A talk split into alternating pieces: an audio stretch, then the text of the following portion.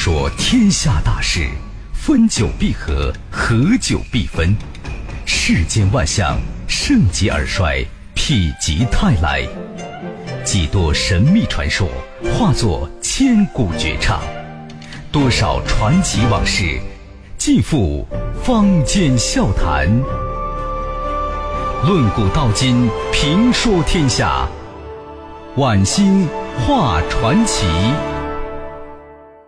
听众朋友，大家好，欢迎收听《晚星画传奇》节目，我是晚星。上回我们提到啊，一个名叫江阿根的耍猴人。长得酷似蒋介石，连第一夫人宋美龄和自己的儿子蒋经国都难辨真伪。于是啊，自然而然的成为蒋介石的替身。不过呢，与蒋介石不同的是，这个江阿根呢，却是一个有血性、有爱国心的汉子，往往由此给蒋介石惹来很多麻烦。其实这些与江阿根接下来犯的错误相比，那简直是小巫见大巫了。他的出现甚至改变了抗战初期的历史。这到底是一个什么样的神秘人物呢？他的结局又是怎样的呢？欢迎您继续收听《真假蒋介石》的后半部分。看古今中外，说喜怒哀乐，讲悲欢离合，道世间百态，晚星。画传奇。一九三三年一月，日本军队经过精心策划，终于开始大规模侵犯热河省。但国民党各路军队因为没有蒋介石的抵抗命令，只能是节节退却。有一些将领向蒋介石上书，要求抗击日军进攻，但蒋介石以攘外必先安内为由，不肯下令抗击。一些将领呢，便赶到南京，要求面见蒋委员长，请他下令抗击日军进攻。但蒋介石怎么样呢？一律闭门不见。却说国民革命军第二十九军原来是西北军冯玉祥的旧部，多年来啊，受到冯玉祥爱国思想教育，特别是中下级军官，抗日情绪十分高涨。军长宋哲元和部下张自忠、赵登禹都认为。日军侵华野心日志啊，只有奋力抵抗才是出路。于是几次向蒋委员长提出奔赴长城抗击日寇，可每次呢，蒋介石都是置之不理。于是宋哲元于春节前夕来到南京，要面见蒋委员长，但蒋介石是执意不见呐。眼看着春节将近，宋哲元没有办法，便在国民政府大门口。长跪不起，说呀，我见不到蒋委员长，我就不起身了。一天一夜，宋哲元跪在地上，水米不进。全国一片哗然。蒋介石知道宋哲元的脾气啊，他知道这样僵持下去不是好办法，但是他又实在害怕听宋哲元的慷慨陈词。宋美龄见蒋介石为难的样子，便笑吟吟的建议。Darling，你不想见宋明轩，可以让人替你去啊。蒋介石一经提醒，也想起了替身江阿根，两道淡淡的眉毛不由得舒展开来。嗯，好的，好的，就让我的替身去听一听这些抗日战将的唠叨吧。于是，在蒋委员长的办公室里，二十九军军长宋哲元。终于如愿以偿的见到了中华民国的最高统帅蒋委员长。宋哲元见委员长端坐在宽大的楠木办公桌后面，立即一个立正，行了一个军礼。国民革命军二十九军军长宋哲元向委座敬礼。蒋委员长向宋哲元微微点头：“明轩啊，你为什么不为党国大局着想呢？”你就这样到南京来胡闹，堂堂党国的陆军上将，在国民政府门口你跪地，成何体统啊？宋哲元是一个木头似的，笔挺的立在蒋委员长面前。委座，哲元所辖二十九军，目前军心振奋，一致要求上前线抗击日寇，而几次上书，委座又没有回复，哲元出此下策，实乃无奈之举，请委座见谅。好了，如今你已经见过我了，可以回去了。请委座下令，让哲元率军北上抗日。国家有国家的全盘考虑，你区区一旅孤军，怎么北上抗日呢？像张汉卿率东北军退出东北，使东北同胞沦陷于水深火热之中，已铸成大错，致使全国骂声一片，均将矛头指向汉卿。而如今日寇野心正治，欲越过长城践踏我华北大地，如我军再不战而退，委座和哲元。同为党国罪人。见蒋委员长有些犹豫的样子，宋哲元慷慨陈词：“委座，如今全国上下抗日情绪高涨，国民严必敌抗日，就连八月十五中秋节，城乡百姓家家户户挂灯笼赏月，这灯笼上都写的是‘勿忘国耻’啊！如果今天委座不让我率军北上抗日，”只是日寇越过长城，长驱直入，我宋哲元唯有一死，以报国家之难。这时候，那蒋委员长早已经被宋哲元的报国之心所感动啊，当下站起身来，一掌拍在楠木桌上，学着古戏中的台词，大声喝道：“宋哲元将军听令！”宋哲元乍听不由得一愣啊，当即反应过来，一个立正。宋哲元在，卓尼率本部人马开赴长城，拒日寇于长城之外，保卫我大好河山。于是，宋哲元奉命率二十九军奔赴长城地区，与日军作战，打出抗战以来最鼓舞人心的大捷。二十九军大刀队威震天下。日本鬼子睡觉的时候啊，在脖子上还套一个铁箍。为什么呢？怕脑袋搬家呀！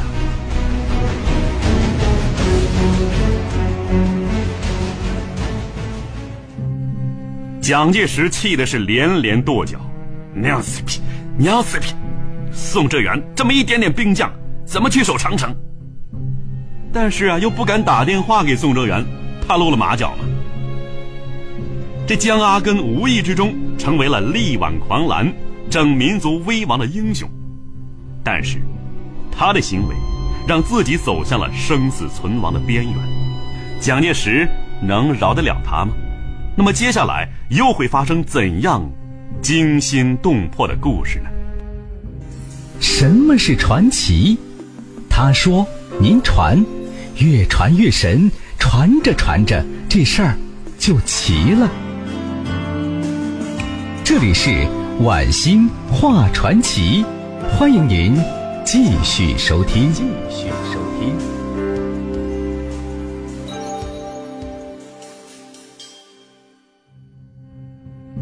这天晚上七点整，国民政府西花园一间不大的房间里，蒋委员长江阿根正津津有味的吃东西。忽然，窗外一个人影一闪，一个小纸球抛到了他面前的桌子上。江阿根不知怎么回事儿啊，捡起纸球打开一看，不由得吓得叫出声来。原来呀，纸团上写了几个字儿：“逃跑，有人杀你，把纸条吞掉。”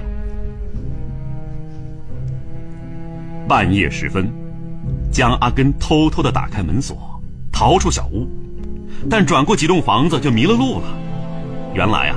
蒋阿根虽然在国民政府住了很长时间，但平时呢就住在小屋子里头。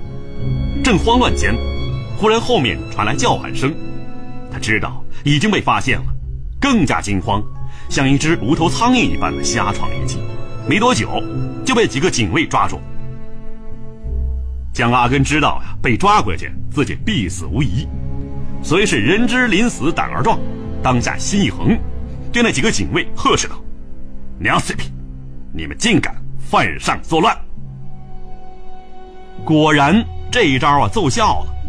那几个警卫被江阿根一声呵斥，反而傻了眼睛。眼前这位蒋委员长，这到底是真还是假呢？这时候，吴天中赶过来，江阿根一见吴天中，便喝道：“天中，你到底怎么回事？我睡不着觉，出来走走，你竟敢让他们抓我！”吴天中一见蒋委员长，唰的行了个军礼：“啊，委员长，您受惊了，带我去办公室。”宋美龄得知消息，大吃一惊啊！她心中暗想：难道真的搞错了？今天晚上睡在我身边的，原来是个西北货。当下急急赶到蒋介石的办公室，到门口，他不敢进去，只在门口往里一望，果然，只见蒋介石端坐在办公桌前，一脸怒气。他知道糟了，因为两个委员长实在太像了。无论神形，谁都分不清啊。于是吩咐吴天中，把房间里的委员长请出来，当面比较。当两个委员长站在吴天中面前，吴天中啊不由得发了呆，真是一模一样，实在是无法辨别。宋美龄不由得也着急了，她想，总不能把两个委员长脱光了裤子来验明正身吧？忽然。宋美龄眼珠一转，计上心头，有了。不一会儿，吴天中带人把那只关小猕猴的铁笼子带到。他一打开铁笼，那只小猕猴啊，就一纵身窜到其中一个委员长身上，和他亲昵起来。这时候，真正的蒋介石才舒出一口气来。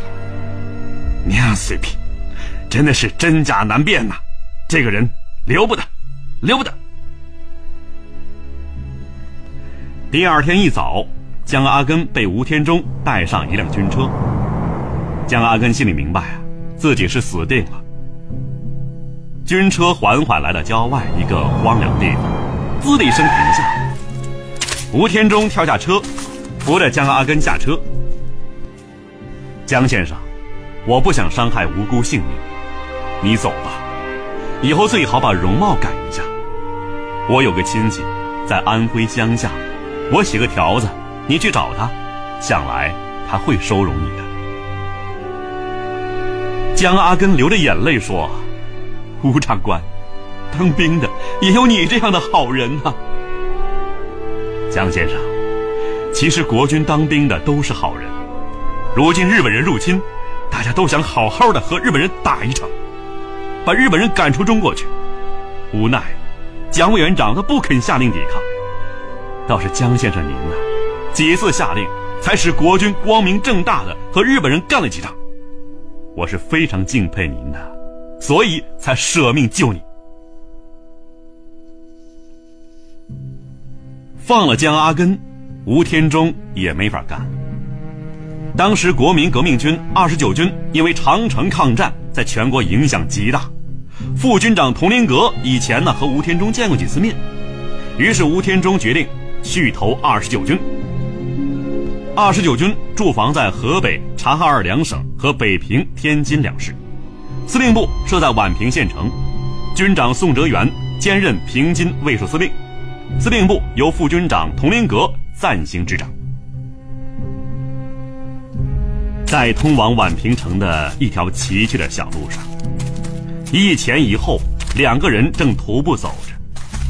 前面那个人身材魁梧，穿着一身农民服装；后面那个人呢，身材瘦长，虽然是一个光头，但满头满脸都是泥土，已经分不清原来的模样了。两人身后还有一只小猕猴，时不时的吱吱叫几声，一路蹦蹦跳跳，跟在后面。这两个人呢，不是别人，正是江阿根和吴天中。宛平城的带队军官是一名营长金振中，他把吴天中和江阿根带到城里。吴天中拿出国民政府侍卫副官的证件，要求见副军长佟麟阁。于是，蒋委员长在侍卫副官吴天中的陪同之下，顺利见到了驻守宛平的最高军事长官佟麟阁。佟麟阁见到江阿根的时候啊，大吃一惊。这不是蒋委员长吗？其实啊，这时候的江阿根经过这么长时间的模仿蒋介石，其形其神更是惟妙惟肖。吴天中和江阿根向佟麟阁说明来由，猛然间，一个念头从佟麟阁心里冒了出来。他笑道：“江先生，暂且别露面，等到关键时刻，江先生再出场，必将大大振奋我军士气。”吴天中已经听出佟麟阁的意思了。佟将军，您的意思我明白。如果战端一开，就让江先生化妆成蒋委员长，亲临前线，以鼓励将士。正是。一九三七年七月七日深夜，日军以演习时走失一名士兵为由，向宛平县城守军挑起事端，守城将士奋起反击，战斗异常激烈。忽然间，宛平城头上出现了一位特殊人。只见一位身材颀长、头戴军帽、身穿特级上将军服、披着黑色大氅的人物，冒着日军猛烈的炮火在城头巡视，身后跟着一队卫兵。众将士一见呐，原来是蒋委员长亲临宛平前线，亲自督战来了。顿时间，守城将士士气大振，人人当先，奋勇杀敌。在日军的强大攻势之下，卢沟桥阵地失守。统领阁道：“卢沟桥是宛平县城的门户，一定要夺回来。唯一的办法是半夜偷袭。”但是日军对城门封锁的很严呐，半夜打开城门，守桥的日军必定警觉。这时候。江阿根带来的那只小猕猴正在司令部大院的几棵树上是跳来跳去。江阿根灵机一动，我们可以在半夜从城头垂钓下去，然后突袭卢沟桥。当天半夜，由营长金振中带领一个连，从城头垂钓下城，悄无声息地摸到卢沟桥上，手挥大刀一阵猛砍呐。守桥日军想不到，城里国军竟敢出城偷袭，还没有弄清楚这支神兵是从什么地方冒出来的，就丢了脑壳。天没有亮，卢沟桥阵地收复了。日军见守城国军顽强勇猛，宛平久攻不下，于七月二十八日调集部队袭击永定门外的大红门，妄图截断南苑和城内的联系。佟麟阁接到报告，当机立断，亲自率领一队人马前去堵截。日军出动几十架飞机低空轮番轰炸，佟麟阁陷入重围，两次负伤，最后壮烈牺牲。守城的幺三二师师长赵登禹见佟麟阁被围，带一队人马出城增援，被日军机枪击中阵亡。同一天，宛平县城。被日军攻陷。日军攻陷宛平县城的当天晚上，司令官桥本三郎把宛平县政府作为司令部，并和部下军官在司令部大摆庆功宴，欢庆胜利。宴会结束的时候，已近三更，得意忘形的桥本三郎喝的是醉醺醺的，由卫兵护送，刚刚进入卧室，就遭到袭击。被莫名其妙的挖去了双眼。日军司令部防守森严，谁有这么大的胆量敢潜入？谁又有这么大的本事能偷袭呢？事后，据桥本三郎的几名卫兵说，偷袭者是一只猴子。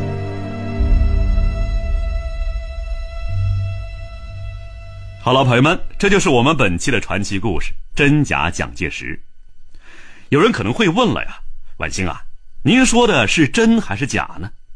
我告诉您，既然是传奇就不一定是历史只要您听着有意思就足够了。至于那个替身将阿根的结局如何呢？谁也不知道。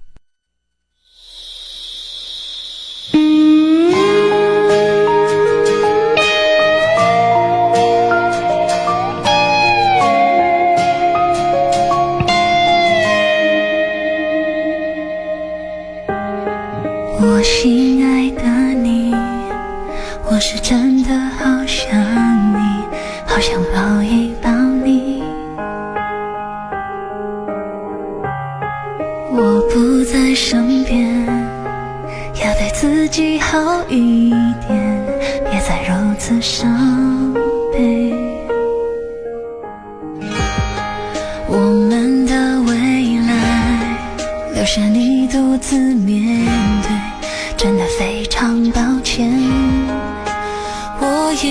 蜕变如今幻化成千缕微风飞向无边无际的蓝天。